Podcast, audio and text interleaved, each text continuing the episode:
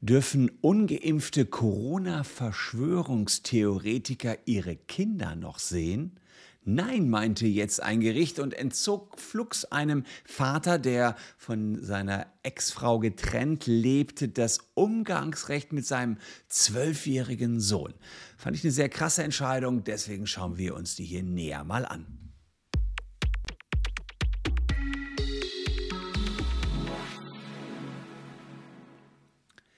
Hallo, ich bin Christian Solmecke, Rechtsanwalt und Partner der Kölner Medienrechtskanzlei Wildeborger und Solmecke und abonniert gern diesen Kanal, wenn ihr rechtlich up-to-date bleiben wollt. Und ich habe euch ja die ganze Corona-Pandemie immer mit Urteilen up-to-date gehalten und auch immer wieder Follow-ups gegeben, wenn es für Deutschland neue Rechtsprechung gab. Und das Urteil ist mir doch richtig äh, aufgefallen. Da gab es also einen Vater, der nach der Scheidung seiner Frau seinen zwölfjährigen Sohn wiedersehen wollte. Das Ganze hat sich abgespielt im kanadischen Quebec, aber ich gehe gleich auch auf die deutsche Rechtslage natürlich ein. Es gab die Ferien, er konnte jeweils eine Woche vor Weihnachten und Silvester den Sohn sehen und beantragte eine Verlängerung über die Zeit der Feiertage hinaus.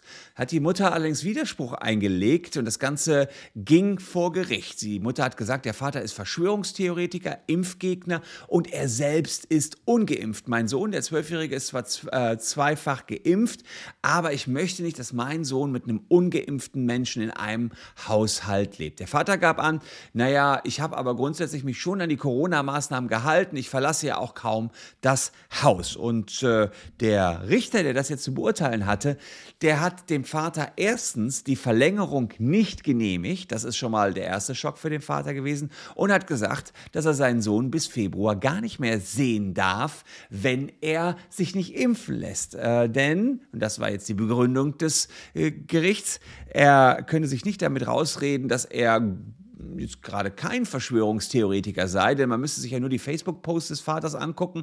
Da wäre ganz klar, er sei gegen Impfungen, er sei gegen die, äh, gegen die geltenden Gesundheitsmaßnahmen. Und wenn man sich diese Facebook-Posts anschaue, dann wisse man, er werde sich auch kaum an die Gesundheitsmaßnahmen halten. Und dann würde er wieder eine Gefahr für seinen zwölfjährigen Jungen darstellen.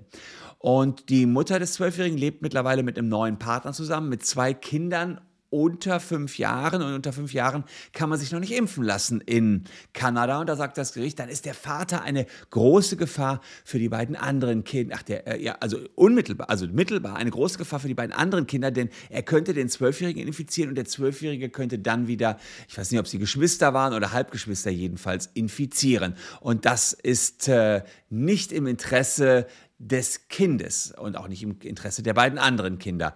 Insofern wurde das Umgangsrecht hier aufgehoben. Eine ganz krasse Maßnahme und wir schauen uns jetzt mal an, wie das in Deutschland gewesen wäre, denn auch in Deutschland haben wir da Regeln. Zunächst mal müssen wir uns anschauen, was bedeutet das überhaupt Umgangsrecht. Das ist in Paragraph 1684 des bürgerlichen Gesetzbuches geregelt und da steht drin, dass Kind hat ein Recht auf Umgang mit jedem Elternteil. Jeder Elternteil ist zum Umgang mit dem Kind verpflichtet und berechtigt. Was ihr also seht, ein Umgangsrecht, kennt ihr vielleicht auch äh, unter dem Namen Besuchsrecht, erlaubt einem Elternteil ein Kind zu treffen, hat aber auch eine Verpflichtung drin, verpflichtet auch ein Elternteil, den Umgang mit dem Kind nach einer Scheidung beispielsweise weiter zu pflegen. Dient alles dem Kindeswohl. Man regelt im Umgangsrecht Dauer, äh, Länge von äh, einem Ferienumgang beispielsweise, Anzahl der Übernachtungen und äh,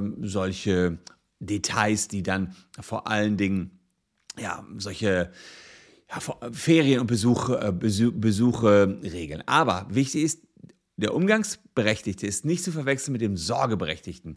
Wer das Sorgerecht hat, der trifft die Entscheidungen für das Kind. Das heißt, die gesamte Lebensführung, äh, äh, das, das, Sorgerecht greift in die gesamte Lebensführung des Kindes ein. Da wird geregelt, wo, wo lebt das Kind, welche Schule besucht das Kind und ähnliches. Das heißt also, Umgangsrecht und Sorgerecht betreffen komplett unterschiedliche Bereiche. So, und jetzt ist die Frage, gab es in Deutschland schon mal äh, zum Thema Umgangsrecht und Corona irgendeine ähm, Entscheidung. Ja, es gab eine vom Oberlandesgericht in Nürnberg im Jahre 2021.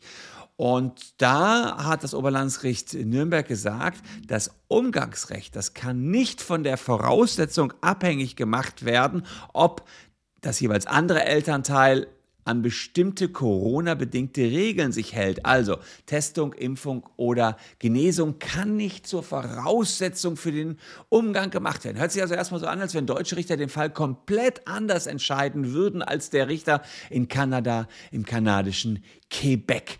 Ähm, das Gericht hat damals gesagt, es könne keine Impf Verpflichtung hier jetzt für die Mutter, also da war sozusagen die Mutter äh, die Umgangsberechtigte, keine Impfverpflichtung bestehen, äh, da nach den gesetzlichen Vorschriften auch keine Impfpflicht besteht. Ähm, das heißt also, man kann ja nicht sagen, dass man kann nur einen Umgang dann mit dem Kind haben, wenn man auch geimpft ist. Also während der kanadische Richter noch gesagt hat, du kannst dein Kind wieder sehen, wenn du geimpft bist, sagen die deutschen Richter, Oberlandesgericht Nürnberg, naja, solange es keine Impfpflicht gibt, kann man ja auch nicht als Voraussetzung machen, dass man geimpft sein muss.